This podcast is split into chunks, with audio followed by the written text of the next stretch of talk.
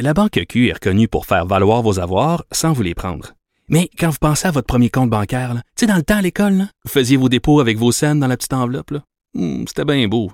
Mais avec le temps, à ce compte-là vous a coûté des milliers de dollars en frais, puis vous ne faites pas une scène d'intérêt. Avec la Banque Q, vous obtenez des intérêts élevés et aucun frais sur vos services bancaires courants.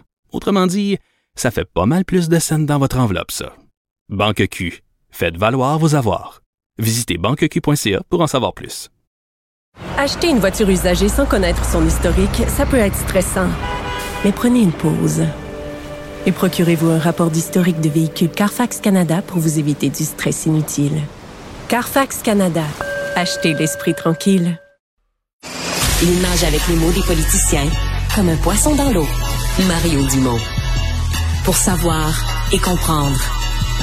Cube Radio.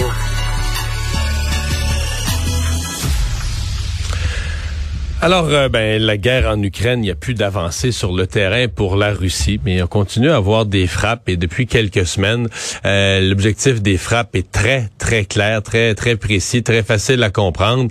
C'est d'atteindre des infrastructures stratégiques et stratégiques euh, dans le cadre facile à comprendre pour nous les Québécois, des stratégiques à la veille de l'hiver pour un pays nordique, donc tout ce qui est production d'énergie, etc. Donc, par exemple, dans la région de Kiev, là, on a de l'électricité présentement quelques heures par jour.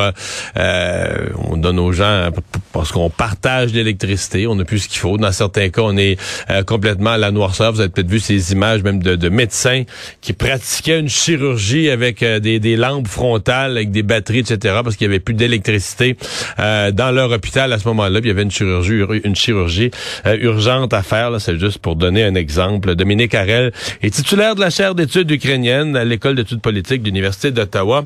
Professeur Harel, bonjour. Bonjour.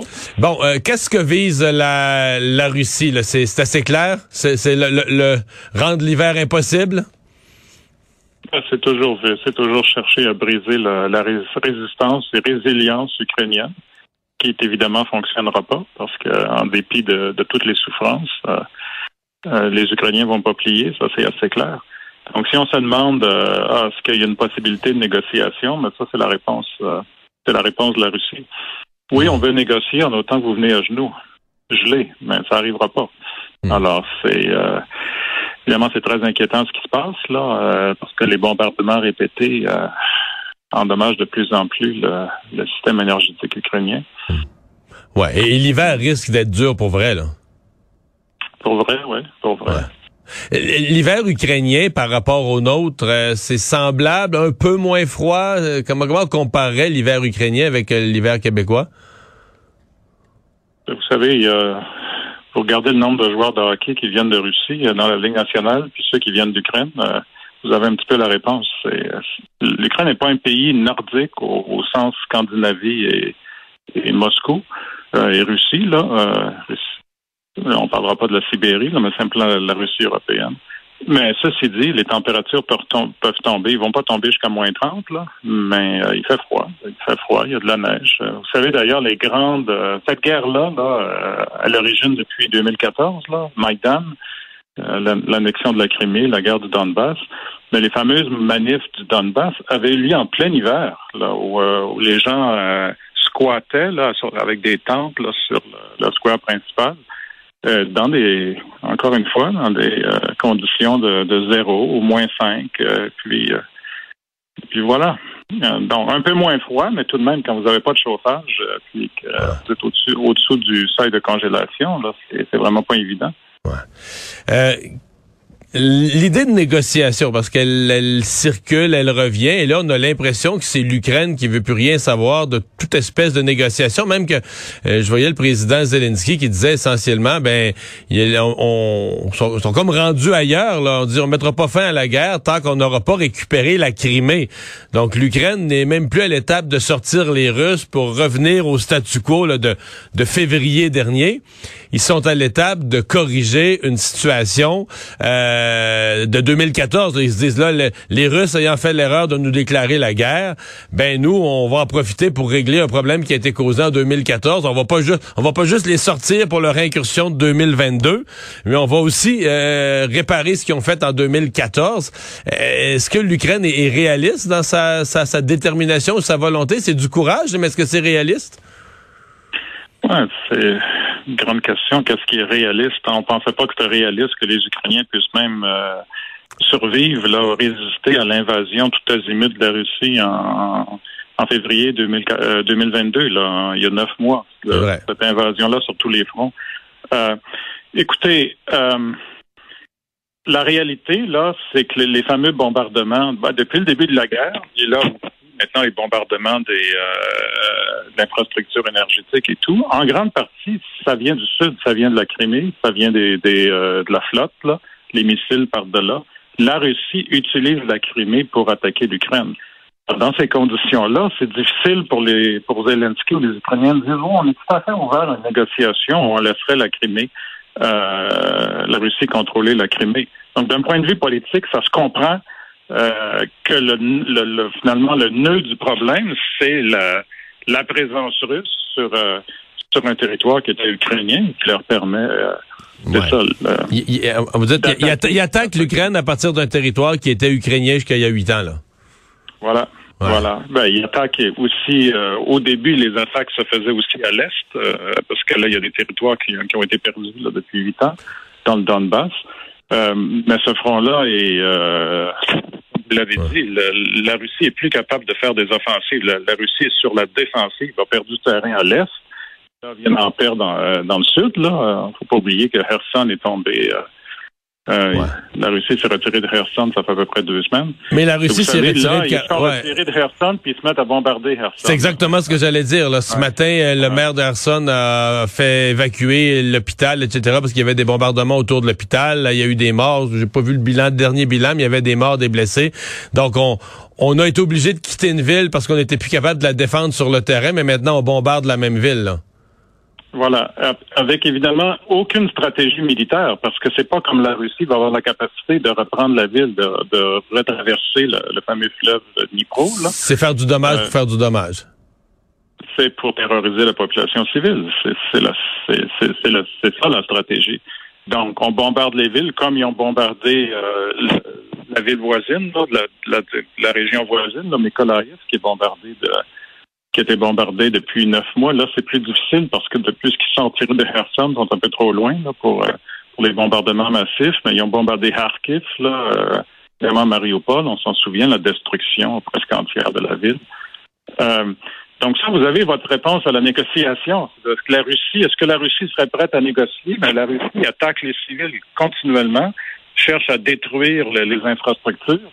Dans quel but? Ben, justement, dans le but de, de, de, se, de se donner une position de force dans les négociations. Alors, évidemment, c'est une fin de non-recevoir du côté ukrainien, puisqu'on s'attaque à la population civile. Euh, pendant ce temps-là, euh, l'Ukraine gagne du terrain militairement. Faut pas oublier ça. Est-ce qu'ils en gagnent encore? Parce qu'on disait qu'avec l'hiver, c'est plus difficile d'avancer. Est-ce que l'Ukraine continue à gagner du, terrain? Évidemment, des, villes aussi symboliques que Kherson, là, ils n'en gagneront pas tous les jours, mais est-ce qu'ils continuent à gagner vraiment du terrain, à avancer? Ben, c'est-à-dire que, finalement, Kherson, ça fait vraiment du jour, là. Ouais. Euh, ce qui est clair, c'est que le, l'Ukraine est dans la position de choisir quelle sera la prochaine offensive. C'est pas la Russie qui choisit. Donc, l'initiative, depuis trois ou quatre mois, vient toujours du côté ukrainien.